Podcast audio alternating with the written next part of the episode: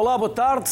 Passamos muitas horas na internet. Há até quem passe o dia em frente a um ou a mais ecrãs, por motivos profissionais ou simplesmente pela vontade de saber tudo a toda a hora, pela curiosidade, pelo glamour ou até porque são contra tudo e contra todos.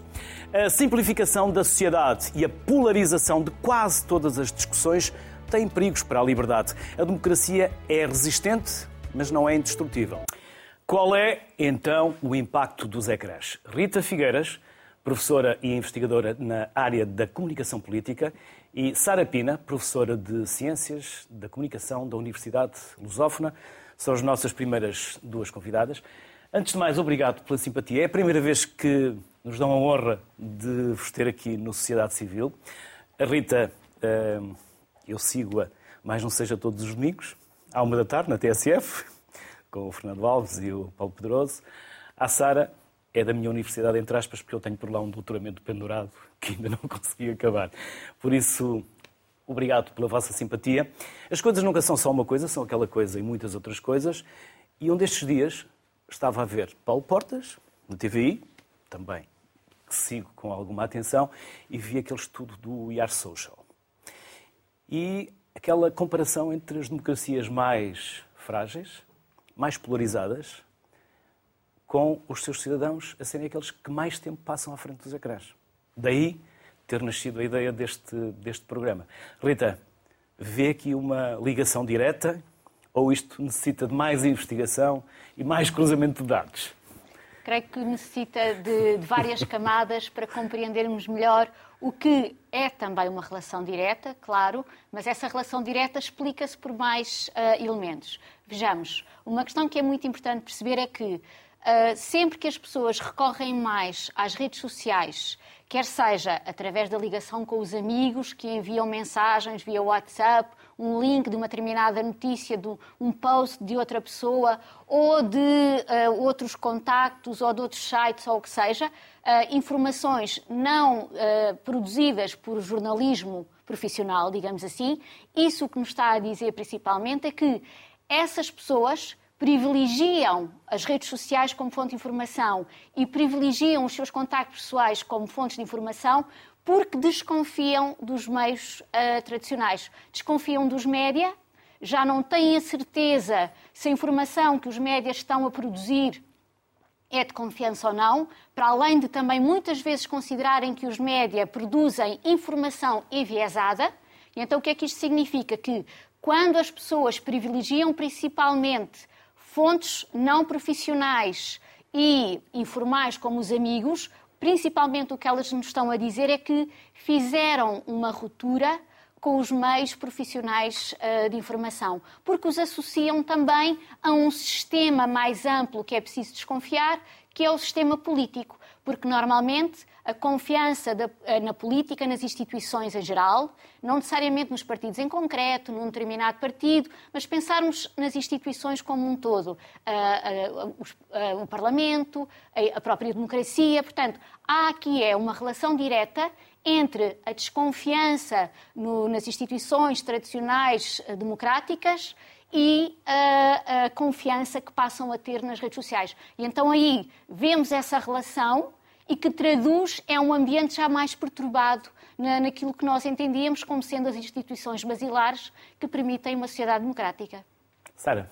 Eu acrescentaria uh, outros, outros dados em relação a essa escala de países mais democráticos com uh, mais desconfiança, não é? Uh, os dados que citou e os, os, menos democráticos, as, as populações dos países menos democráticos com uh, maior acesso à, uh, à, informação pela internet. Foi essa os dados que, que usou. E eu diria que, por um lado, os, os países mais desenvolvidos, digamos assim, os países nórdicos, por exemplo, são países que tiveram contacto com a internet mais cedo, em que a internet, as, as populações tiveram acesso mais, há mais anos à internet, digamos, a partir do século XXI, começa a haver internet um pouco por todo o mundo. Os países mais desenvolvidos são os países em que as pessoas começam a ter prima, os primeiros acessos à internet. Não é? Os países menos desenvolvidos estão agora ainda a chegar, sei lá, a China, só 50% dos chineses é que têm acesso à internet. O Brasil, 20, 25% não tem acesso à internet. Mas o brasileiro que passa mais horas na à internet. frente do ecrã na isso, internet. Isso, e, e, os chineses sim, passam menos. E eu acrescentar a esta, a esta facilidade de acesso à internet também queria acrescentar o desenvolvimento de, e a educação das próprias pessoas, não é? os níveis de educação das próprias pessoas. Uh, nos países em que as pessoas são mais educadas, em que têm mais participação cívica, em que convivem mais umas com as outras, é mais fácil acederem à informação e também elas próprias são, estão mais uh, preparadas para, para gerir informação, para receber informação. Nos países mais pobres, menos desenvolvidos, as pessoas são mais frágeis. Os americanos menos, são dos que passam mais tempo. São, são mais ignorantes. Isso quer dizer alguma coisa, Sara? Em algum, Algum, algumas pessoas pode ser, pode eventualmente. Há uma América que nós desconhecemos, que está para lá de Nova York e de Washington. Eventualmente, sim. Eu, eu estou-me a lembrar, por exemplo, de um estudo recente que é de dezembro do Pew, Pew Research Center, que diz que uh, eles fizeram um estudo em 19 países e o estudo diz que um, as, as pessoas, mesmo assim, dizem que a internet é boa para a democracia a maior parte das pessoas ouvidas diz que, diz que, a internet é boa para a democracia porque a internet dá mais informação, dá mais acesso à informação a todos os cidadãos e é mais inclusiva. Mas vem como parte negativa eh, a incivilidade, a agressividade, eh, as difamações, as injúrias e também a manipulação a que as pessoas estão sujeitas. E os, neste estudo eles dizem que os Estados Unidos são um outlier, isto é, que os Estados Unidos saem eh, do normal eh, países eh, mais desenvolvidos, enfim, desculpe estar a falar assim, e países com mais problemas, países ainda emergentes, digamos assim. E, e aqui o exemplo pode ser o que passaram os Estados Unidos recentemente com, com o Capitólio e com a, com a derrota antes com a presidência Trump e depois com, com as eleições. E também aqui o que eu queria dizer, e eles perguntam é, mas Porquê, porquê que então a internet é boa para a democracia se tem estes problemas de incivilidade e de manipulação?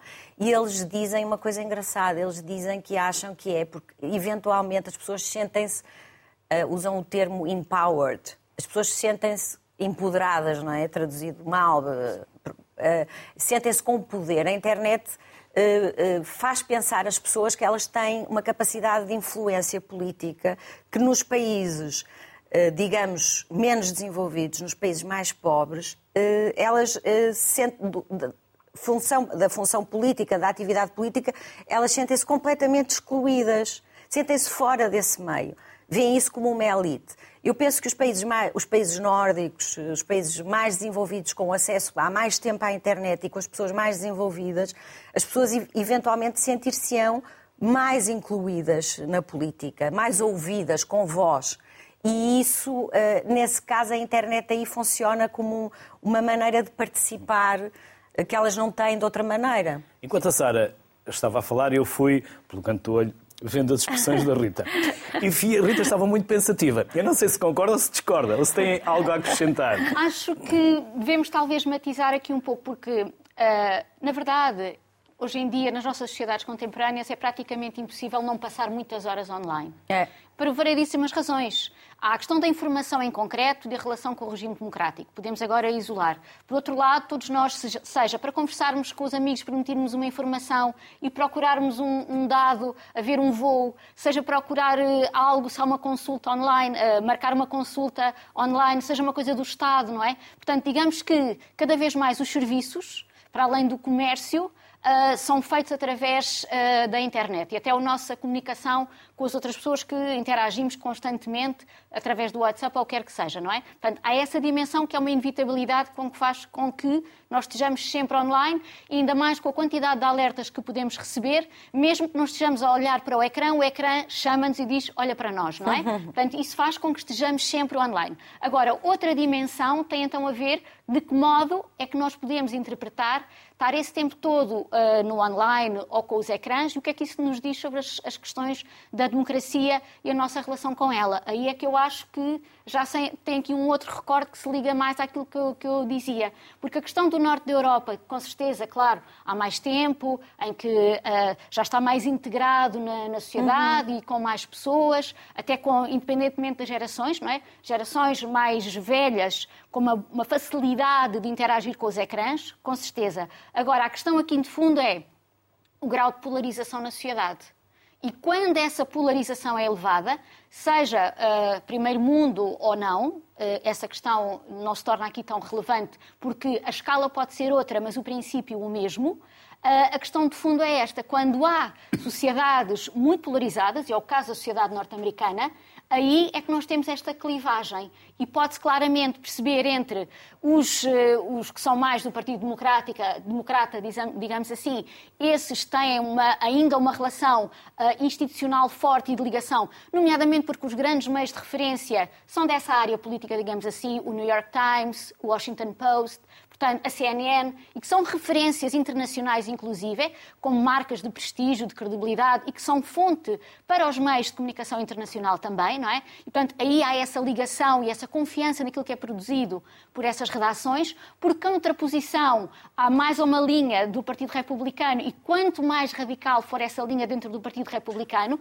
que fez uma cisão clara com as instituições, Uh, tem uma desconfiança profunda no âmago, inclusive, da própria democracia, do ato eleitoral, não é? Colocando em causa as eleições, tendo uma desconfiança se o voto e a contagem do voto uh, é para, é, é para, confiar ou não, não é? E, portanto, sabemos todas estas narrativas que existem do negacionismo em relação ao, ao resultado eleitoral e que alimenta essa mesma desconfiança, faz com que, de facto, na, na parte de, do tempo que se passa nos ecrãs, em vez de ser, por exemplo, por analogia, a estar a consumir, a ler o New York Times, pode ser a estar a entrar naquelas, naquelas redes, nos grupos, daqueles grupos mais radicais, onde as teorias da conspiração... Sem mediação. Uh, sem mediação, prolifera, proliferam, não é? Aquelas teorias da conspiração, ou meias verdades, meias mentiras, e que alimentam, porque qual é aqui a grande questão? A questão é que cada vez mais, e quanto mais... Uh, meios ou lugares de informação, eh, colocando aqui informação no sentido mais neutro, de mensagens, o que se queira, eh, para, para desvincular de, dos profissionais que produzem a informação, que é quanto maior, uh, quanto mais essas possibilidades existem de procurar circuitos de informação diferentes, muitas vezes o que acontece é que as pessoas vão em busca da confirmação daquilo em que elas acreditam. E a, e a sua validação. E a desinformação, as fake news, o que seja, elas são, têm, a, principal função é de reforço, como quem diz, eu, eu sabia, cá está, a confirmação daquilo que eu dizia. E mesmo quando as pessoas sabem que é mentira, ou, tem, ou sabem que não é verdade, o valor que está ali por debaixo daquela história é o valor no qual elas acreditam. E por isso sentem-se reforçadas e confirmadas nas suas convicções. Porque quanto mais meios existe, a maior a probabilidade e a possibilidade das pessoas se afastarem de tudo aquilo que questiona a sua mundividência. Não é? E, portanto, mais do que mudar opiniões ou de fazer com que as pessoas alterem absolutamente os seus sentidos de voto, tem este efeito de reforço, de calcificar as pessoas e colocá-las numa posição tão extrema que a única possibilidade é o outro extremo oposto, o que reforça crescentemente a polarização. Uhum. Para ilustrar o caso norte-americano. Sim, é o caso da, da, da, bolha, não é? A bolha. Não vale a pena fazer perguntas, porque os temas. É o caso da escorrem. bolha em que as pessoas estão, vivem, e, e também me estava a lembrar de, das eleições brasileiras mais recentemente.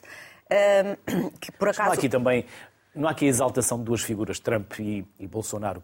De alguma maneira, mas quer dizer. E as suas máquinas essa, de propaganda. Essa polarização é quase a história do ovo e da galinha, não é? Porque é a polarização também é alimentada por os, por, as próprias, eh, por os próprios grupos.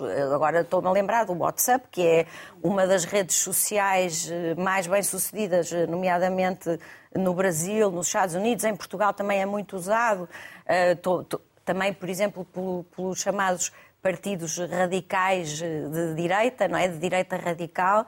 Uh, e, e, esses grupos, as, as, pessoas que já têm tendência para gostar de um certo tipo de, de discurso mais uh, uh, radical, mais polarizado, vão, vão depois vão sendo guiadas, conduzidas para grupos, não é? Como grupos do WhatsApp, não é? Se, se por exemplo, for às páginas uh, das redes sociais do, do Trump ou da, do Bolsonaro, vai ver que tem lá números para entrar num grupo WhatsApp.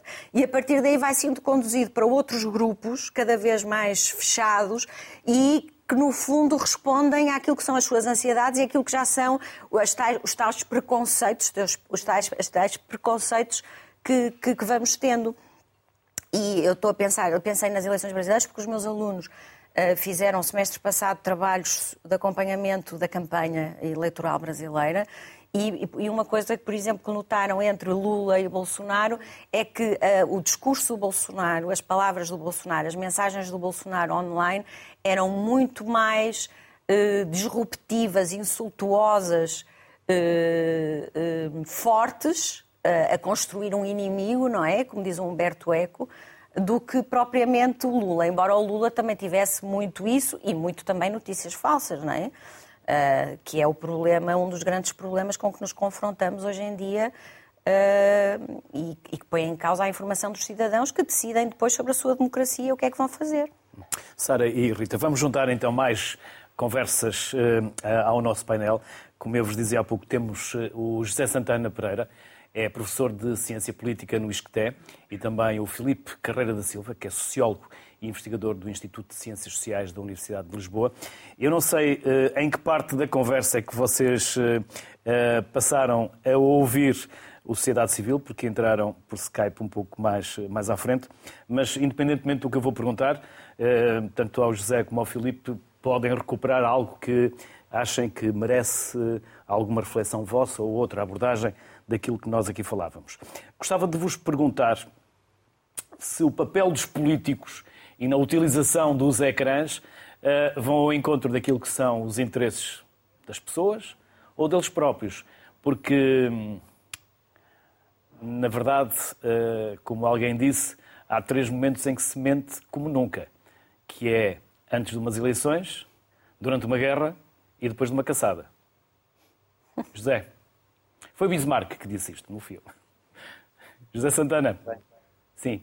Olá, muito obrigado pelo convite. Queria uh, começar por cumprimentar os meus caros colegas. Um, bem, uh, eu diria que os ecrãs, como qualquer outro instrumento de comunicação política, serve, acima de tudo, para ajudar os políticos, os uh, líderes políticos, os candidatos a atingir os seus objetivos. Depois, se esses objetivos têm, acima de tudo, questões de agenda pessoal, de carreira pessoal, ou questões associadas ao bem comum, à gestão do bem comum, à transformação da sociedade em algo melhor, isto efetivamente vai, vai variando. Eu tenderia a dizer que o problema não é exatamente o ecrã ou um instrumento que é utilizado para comunicar, para interagir, para estabelecer uma relação com os cidadãos, com os eleitores. Isto é, acima de tudo, um problema de uh, qualidade ou falta de qualidade das atividades políticas em determinado momento. Filipe, eh, muito boa tarde. Eu acrescentaria a isto que o meu colega José Santana Pereira disse, o facto de que Portugal tem uma circunstância muito particular, que é o facto de que a nossa democracia é contemporânea de muitas destas evoluções uh, tecnológicas, uh, desde o advento do computador pessoal, a internet, mais recentemente redes sociais uh, e por aí adiante. Ou seja, nos últimos 50 anos e em particular nos últimos 20, o nosso país democratiza-se, a nossa democracia consolida-se e, ao mesmo tempo, ocorre esta mudança tecnológica. Ora, do ponto de vista sociológico, isto implica que um sistema de partidos, no caso, eh, no caso português, eh, à medida que se vai estabelecendo, ehm, vai também ter que, vai tendo que lidar com mudança tecnológica muito apressada, muito, muito acelerada.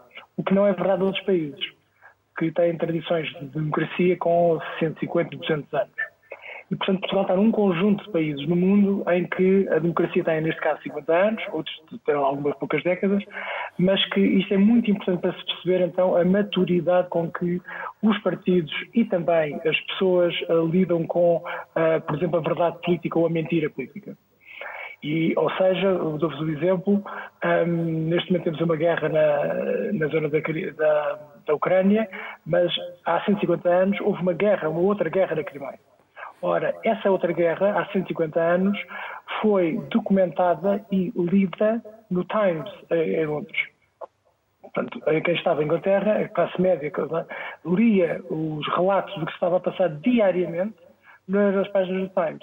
Porquê? Porque existia já uma geração que tinha acesso à escolaridade que lhe permitia ler um jornal diário. Portugal, desse ponto de vista, está várias gerações atrasado. E Portugal, portanto, faz parte de um conjunto de países em que a escolaridade é muito tardia, em que o desenvolvimento económico estamos a metade do, do, do PIB per capita do, do maior parte dos países mais ricos e, e por aí adiante. E sem este uh, enquadramento, sem este enquadramento, nós não percebemos aqueles dados que começou o, o, este programa. Porque se reparar esse programa, esse, esse, esse estudo refere como fator contextual a questão da Covid. Portanto, os, os autores do estudo uh, sugerem o que poderá estar uh, aqui em questão, portanto, a diminuição do número de horas que as pessoas passam uh, nos ecrãs teria a ver com o final do, do, do, da Covid e, portanto, a, a, libertação das pessoas, se quiserem, do, do, lockdown. Ora, isso não se passa em Portugal. O interesse do documentário do Portas vem precisamente aí. Portugal escapa a esta regra. Um, certo, e é uma coisa contextual importante, terá passado nos últimos dois anos. Mas uh, nós não podemos esquecer que Portugal tem uma, uma, uma, particularidade, como digo, histórica e sociológica que outros países na Europa têm. Portanto, a maior parte do resto da Europa tem democracia consolidadas um, há, várias, há muitas mais décadas do que nós. E, é um, e é, esse é um fator que eu diria absolutamente central para perceber do que estamos a falar. Filipe Carreira da Silva e José Santana Pereira. Vamos fazer aqui uma pausa. Nós vamos uh, refazer as ligações. Elas não estão uh, em perfeitas condições. Uh, eu vou continuar a conversa aqui em estúdio e já voltamos depois de refazermos a ligação novamente à conversa convosco. Obrigado. Rita, eu há pouco citei Bismarck, mas também podia citar Maquiavel, quando ele dizia que cabe a quem está no governo mentir e quem está na oposição mentir ainda mais. Aqui a grande questão, como no, no, no Príncipe de Maquiavel, é a gestão da opinião pública, não é? E é curioso que num contexto que obviamente rigorosamente nada a ver com democracia, nem com, ele... nem com as eleições, no sentido que do voto, não tem ligação com o voto, mas a ideia é que o poder para permanecer uh, tal qual ele tem a configuração que tiver num determinado momento, ele precisa sempre da confirmação das pessoas, mas não seja não fazer uma revolta, não é? Não fazer uma revolução francesa, não é? Que, é, que era, até lá foi a confirmação de que a França tal como existia, com, com, os seus reis, assim funcionava, até ao momento em que deixou de funcionar, não é? Portanto, a, a gestão da opinião pública, a satisfação do status quo, digamos assim, é sempre esse o objetivo de quem permanece no poder, utilizando as mais variadas estratégias. E nós falamos dos ecrãs agora, com a sua importância para a política, mas na verdade o poder desde sempre precisou da visibilidade e a visibilidade sempre foi fundamental para a confirmação desse mesmo poder, mesmo que não estivéssemos uh, num tempo com meios de comunicação social e mesmo não estando num regime uh, democrático. Não é? Portanto, essa importância de se mostrar e da confirmação do poder tal qual ele existe. Agora, o que nós vemos atualmente é que quanto mais sofisticadas for a, a, tecnologia e menos controle também a própria política tiver nessa tecnologia, que hoje não tem esse controle, naturalmente, isso faz com que a política tenha que se adequar a uma lógica comunicativa que também lhe escapa das próprias mãos. E uma das questões que faz com que muitas personalidades, como o Bolsonaro ou como o Trump que falámos aqui, toda a sua lógica discursiva é recompensada pela lógica de funcionamento do modelo do negócio das redes sociais, não é? Em que tem aqui uma coisa, uma, assim, uma fórmula muito rápida e simples que é o enfurecimento gera engajamento, não é? E portanto aquelas mensagens agressivas, rápidas, emocionais, que convocam uma reação nas pessoas, faz com que se mantenham envolvidas, que comuniquem, que partilhem, que comentem, e isso faz com que permaneçam, claro, nessas redes sociais, que é assim uma espécie de economia do casino, não é? Uma vez entrado, até, até, uh, o que se pretende é que a pessoa de lá não saia, não é? Por isso também não há janelas para se não ter a noção que passou o tempo, não é? Ali num loop. Exato, e as pessoas permanecerem, que é esse o modelo do negócio, não é? Que é do envolvimento, do engajamento e as pessoas se manterem ali naquele fluxo de comunicação e ajudarem a, a, produzir cada vez mais mensagens e a ajudarem a circular, a comentar e por aí adiante, nesse, nesse envolvimento, nesse engajamento. Portanto, há determinadas características que a tecnologia vai tendo ao longo do tempo que beneficia determinados perfis políticos, não é? E que ajudam, ajudam também a esta perturbação social. E depois parece-me que há aqui uma questão que também pode ser interessante neste contexto amplo da nossa conversa, que é o que é que nós hoje entendemos por liberdade de expressão. Parece que houve aqui uma, uma certa uma cisão na ideia de que valorizamos muito uma liberdade de expressão individual, ainda bem, claro, só que ela parece que se tornou muitas vezes contrária a uma liberdade de expressão coletiva, no pró bem comum.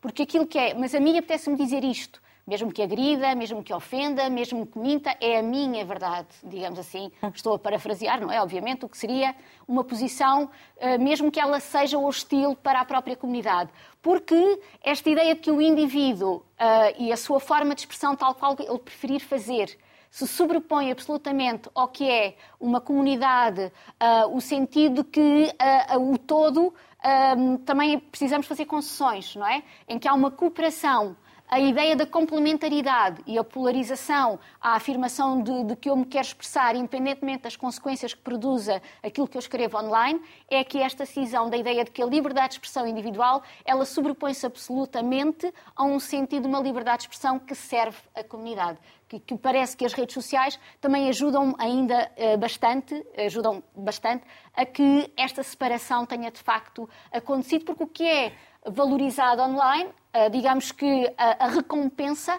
ela vem de, de, de um discurso uh, bastante mais assertivo, agressivo, que não contempla as pontes, que não pretende ser uh, consensual, que não pretende ser construtivo, não é? Parece que há outro tipo de critérios que são absolutamente valorizados, com o facto da pessoa ter mais impulsionamento, ter mais circulação, conseguir ser ajudada a circular mais, a chegar a mais pessoas e, portanto, as pessoas também vão aprendendo o que é que, o que é, onde é que está a maior recompensa, não é? Que tipo de discurso é que elas podem fazer e ter mais alcance.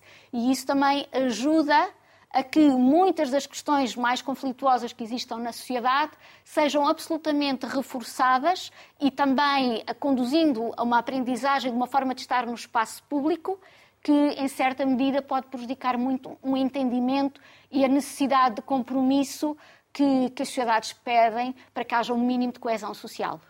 Sara, e neste espaço público, ficou pensativa. Quer, quer... Estava, estava a pensar. Para não que... desviar, se, se quiser. Não, estava a pensar que, que, era interessante, dentro do contexto daquilo que disse o, o Felipe, dos digital divide da, da Pipa Norris, não é? que é os, as pessoas que estão, os, os divididos digitais em termos de desenvolvimento social, desenvolvimento cultural, desenvolvimento educacional, e depois aquilo que, que, está, que disse a Rita relativamente à, à necessidade das pessoas, que no fundo era aquilo também que eu estava a tentar dizer, que é eh, a necessidade que as pessoas têm de se sentir eh, de alguma forma capazes de influenciar eh, ou de, de agir sobre o que está a acontecer, de manifestar a sua opinião e, e como essa opinião é tão mais visível quanto mais extremada for e, portanto, essa essa, esse ciclo que não acaba, não é? Eh, que não tem princípio nem fim. E estava-me a lembrar também, em, em, relação àquilo que estava a dizer da, da, política e dos políticos,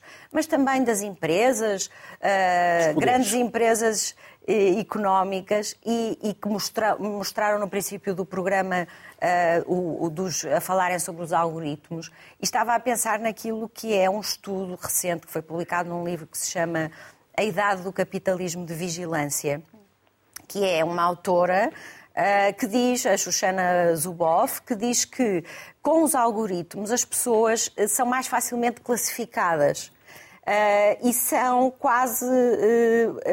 São mais conduzíveis para aquilo que as empresas ou os políticos com, com influência nos ecrãs querem que elas façam. Isto é, quando nós estamos com o ecrã, estamos a movimentar-nos na nossa rua.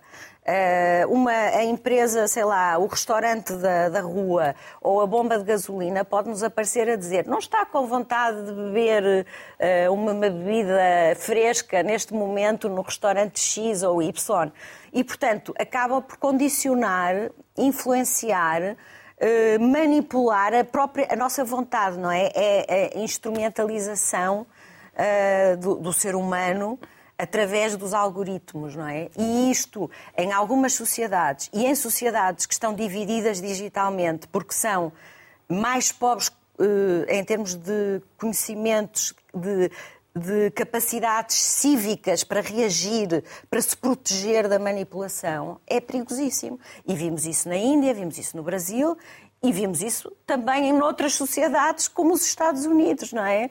Uh, mas que, é uma, que são uma sociedade muito desigual, não é? Porque tanto tem pessoas com grande nível cultural e científico, como tem pessoas muito pobres e que não têm acesso à educação nem à saúde. Portanto, são um país também muito desigual, os Estados Unidos. Eu vou guardar a pergunta que está aqui em carteira já há algum tempo que a Rita levantou o dedo. Quer continuar este raciocínio? Só, só duas ideias interessantes nessa questão da, da Shoshona Zuboff, que é a matéria-prima tornou-se a realidade, não é? Todos nós tornarmos a realidade, tornarmos a matéria-prima para alimentar aqui este sistema. Mas outra questão interessante também daqui do que é que significa nós também cada vez ganharmos mais consciência de que existem os algoritmos que nos pretendem manipular, ir ao encontro das nossas expectativas, que não, que não consigamos sair daquela, daquela, daquela roda do ratinho, tudo o que seja.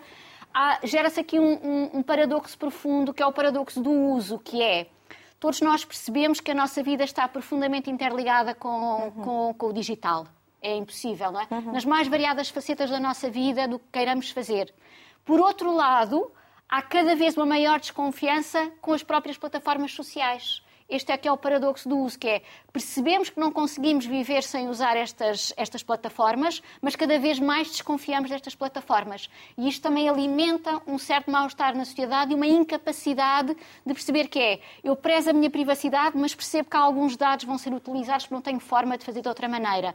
Eu uh, tenho algumas, muitas reservas com o Facebook, mas preciso do WhatsApp para comunicar com alguém que está do outro lado do mundo, não é? É esta, esta uh, duplicidade, esta ambivalência que nós temos com muitas das instituições e, inclusive, é com as próprias plataformas digitais.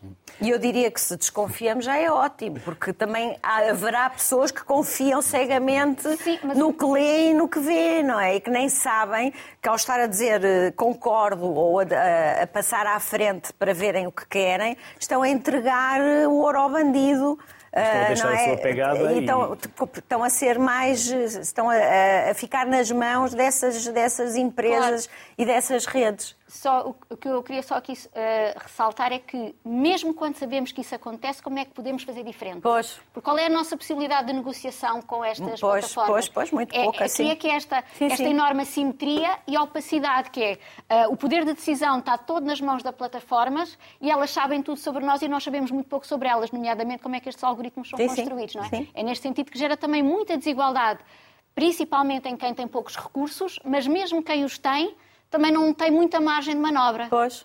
É, ou é não entrar nas redes sociais. Eu, eu tive muitos, há muitos amigos americanos que, quando o Trump ganhou, quiseram sair das, do Facebook ou do, do, do, do Twitter, despediram-se e cortaram a conta. Mas depois também ficaram isolados, eh, não é? Permitam-me voltar à Idade das Trevas, talvez à Idade das Pedras, para falarmos de capital social. Onde fica o capital social? Porque se a televisão já veio arrebentar com o capital social, o que é que as redes sociais e todo este mundo digital lhe fez? A nossa capacidade de associação, de associação a nossa capacidade de interação com, com, com, a comunidade. Eu fiz um trabalho para o doutoramento, consegui falar com o Robert Putnam, uhum. por e-mail. Uh, e ele dizia que isto é para piorar. A tendência é para cada vez a sociedade gerar menos capital social. É isso que está a acontecer? Pois, eventualmente, por é acaso, eu, eu, quando estive, quando, quando, estava a, quando estava a ver este estudo que falei há pouco do Pew, vi também um, um, outro estudo do Pew que prevê para 2035 coisas maravilhosas graças à internet. Uh, mas. Uh, ah, um... Foi antes ou depois do chat GPT? Uh, Já lá vamos a seguir pois, também. Pois, pois. Um, é que tudo isso vai mudar é, radicalmente. É um, é um, eu não sei quando é que, quando é, se, se, isso está neste momento a ser muito falado nos Estados Unidos. Eh, aqui em, em, Portugal sei que está, nomeadamente por causa dos alunos, não é? E por causa da. Nos Estados da, Unidos, republicanos da, e democratas estão neste momento a discutir se o chat GPT é de esquerda ou de direita. Na América também tudo, tudo a se maneira discute da como, forma mais. como faz as avaliações, não é? Se calhar Sim, vale sim. a pena explicar ah, às pessoas que nos estão a ver o que é que é esse, esse, essa plataforma. Não sei se o Luís Então, quer. nós já fizemos um programa que passou, eu contei-vos há pouco antes de- do programa começar.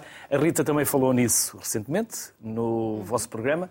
Quer ser a Rita a explicar? Não faço questão, enfim, mas é, é uma ferramenta, não é? É uma ferramenta, só que, como é, tem eh, esta inteligência artificial generativa, no sentido em que ela tem a capacidade de produzir eh, conhecimento original, ou informa... conhecimento, não, informação original, não é?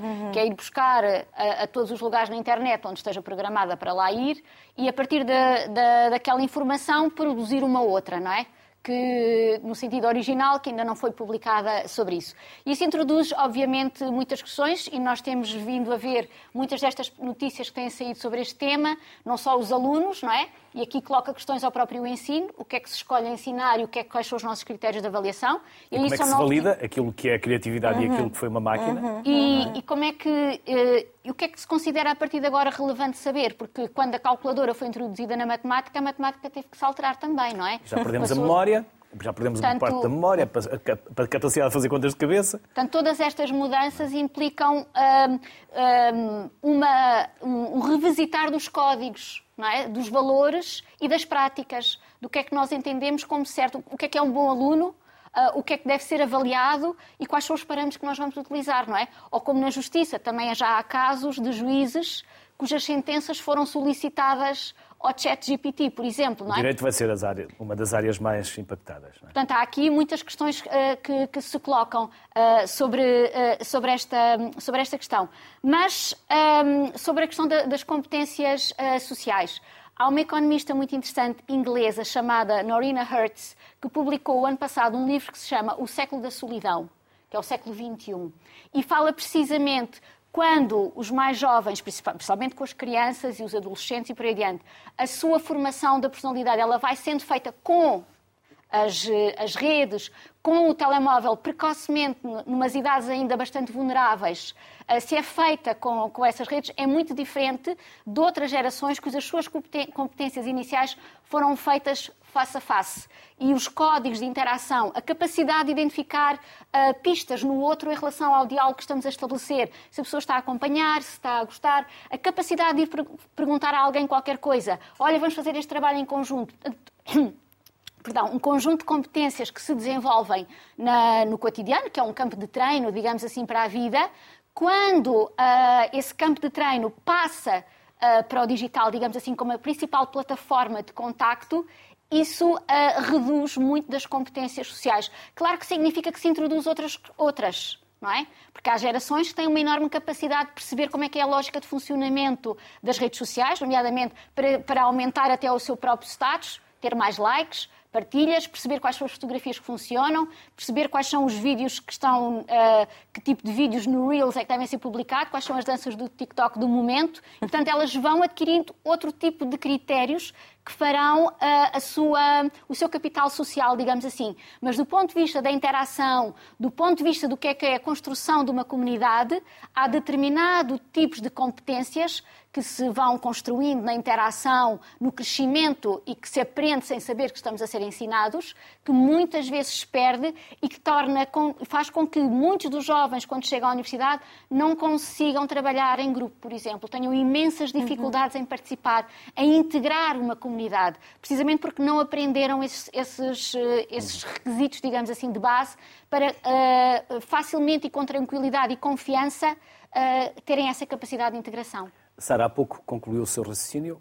Ou deixei a Estava, estava a pensar que neste seguimento e a propósito dos ecrãs, não é? Que é o tema, eh, e neste seguimento do que a Rita está a dizer, que estava, estava, a, estava a pensar num livro do Sartori, da altura do princípio do, do século, eh, que, exatamente, quando eh, começam a surgir estes ecrãs todos, que ele diz que o Homo sapiens vai mudar e que a mudança que a televisão traz e os restantes ecrãs é antropogenética. Porquê?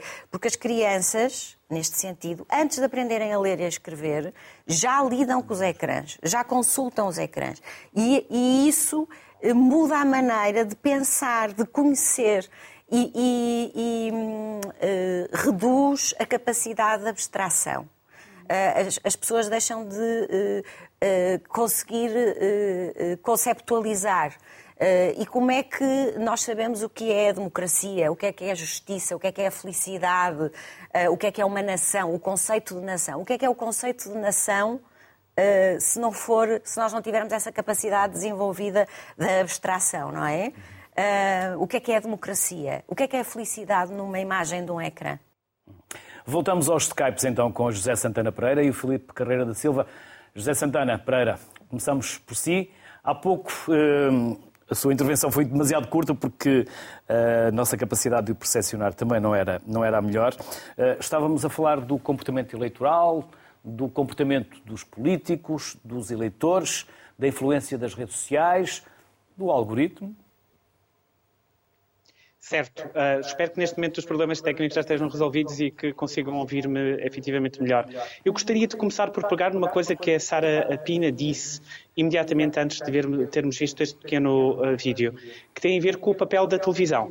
Até agora a discussão tem estado muito focada, e é natural que seja, nos ecrãs do século XXI, nos ecrãs modernos, não é? No telemóvel, no smartphone e naquilo que nós acedemos através desses ecrãs, nomeadamente as redes sociais. Mas, na verdade, muitos dos problemas que têm sido discutidos aqui são problemas que foram identificados, acima de tudo, com a televisão, por causa da televisão e no momento em que a televisão se transformou e se tornou no mecanismo central da comunicação política.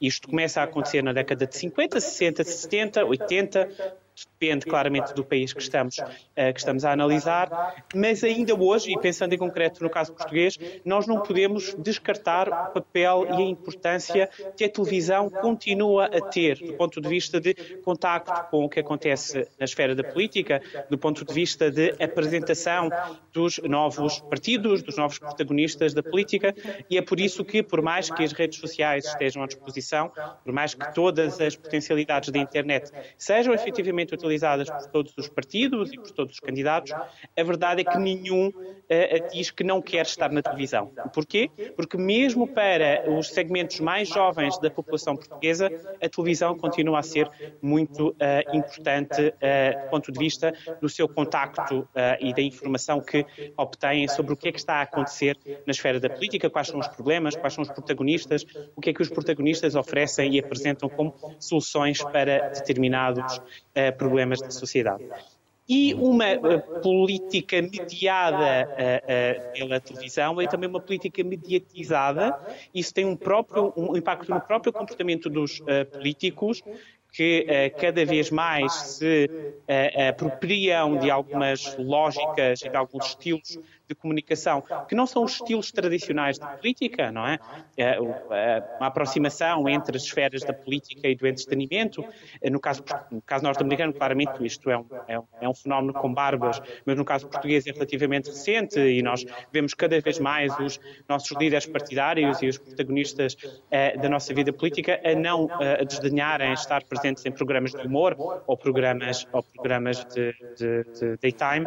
Um, Uh, e, uh, mas tem também um impacto na maneira como as pessoas avaliam os partidos políticos e avaliam, acima de tudo, os líderes, os candidatos, os protagonistas. Há uma série de estudos que podem recuar até os anos 60, uh, estudos, neste caso, sobre o caso norte-americano, que demonstram que se nós recebemos a mesma informação apenas por via auditiva ou por via audiovisual, nós vamos utilizar critérios diferentes para julgar essa informação e vamos utilizar critérios diferentes também para julgar o uh, emissor, uh, porque quando temos acesso não apenas àquilo que está a ser dito, não apenas à uh, mensagem, mas também a toda uma comunicação não verbal feita por quem está a emitir e à imagem e, à, e à, às como dizer, às uh, ilações que nós podemos fazer com base na imagem de um determinado candidato, de um determinado político, nós vamos uh, assinar uh, outro tipo de critérios para avaliar aquela, aquela, aquela mensagem e para avaliar aquela pessoa. E neste caso, a avaliação da personalidade vai contar mais para a avaliação global daquela pessoa do que se nós tivéssemos acesso uh, àquilo que a pessoa está a dizer, sem termos acesso à sua imagem e à informação que obtemos através do seu comportamento uh, não verbal. Ou seja, os velhos ecrãs e a importância que os velhos ecrãs continuam a ter na sociedade e em sociedades como a sociedade portuguesa não é despreciada e tem um, um, impacto tanto no comportamento dos políticos como na maneira como as pessoas percepcionam esses mesmos políticos. Filipe Carreira da Silva, então está, está a mudar o conceito de cidadania. Continuando uh, o raciocínio do Santana Pereira, eu, eu diria que a grande diferença entre os eh, antigos ecrãs e os novos é precisamente a possibilidade que os, que os, os novos ecrãs, o telemóvel, por exemplo, uh, têm em termos de interação. Ou seja, há uma relação muito mais passiva com a televisão do que há com as redes sociais, em que nós podemos uh, literalmente interagir com outras pessoas. Mas há outra dimensão, isso é uma, uma, trivialidade.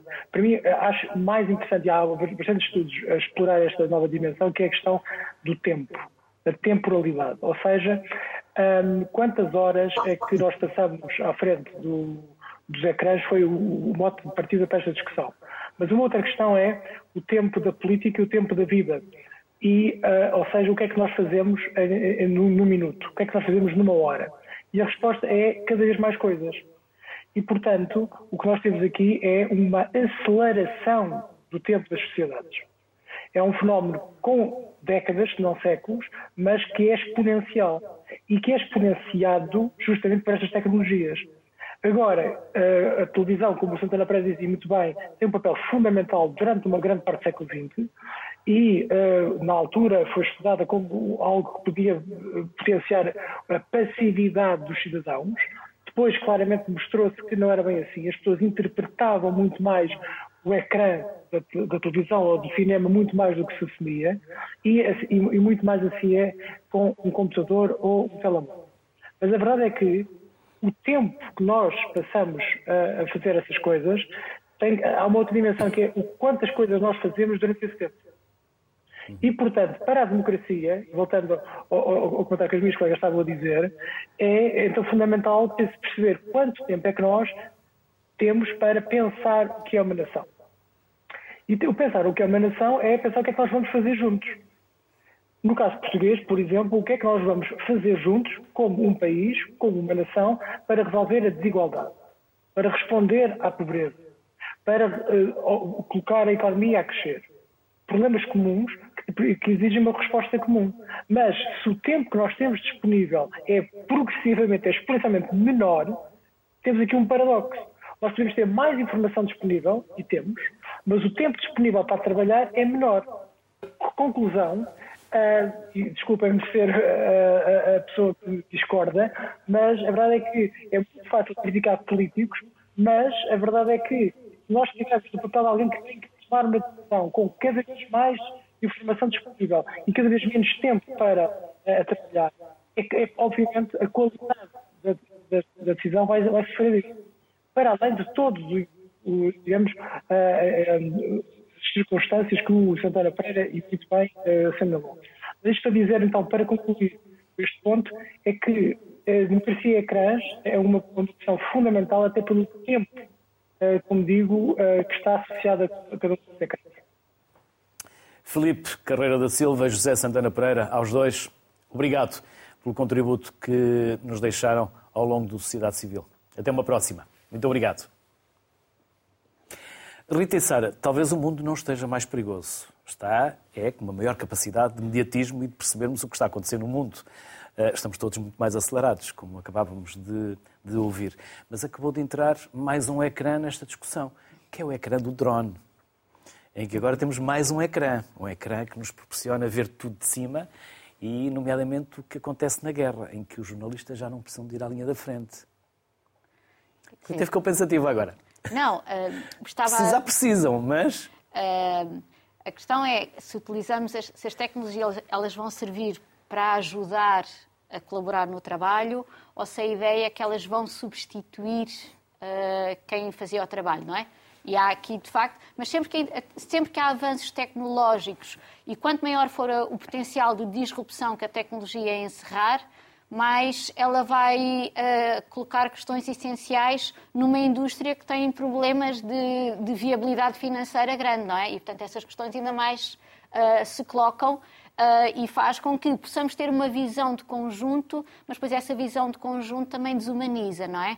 Torna quase aquelas imagens entre uma, um, estéticas, porque a, a, visão panorâmica é sempre, tem sempre qualquer coisa de estética, e ao mesmo tempo tipo videojogo, não é? Porque é assim uma coisa bem um bocado distante, distante. e que retira a dimensão humana, que é um, uma questão uh, fulcral num contexto de guerra, não é? De quem lá está todos os dias a tentar sobreviver num contexto de uma adversidade para nós, felizmente, incalculável. Mas se podia só regressar um pouco uh, no sentido do que foi dito.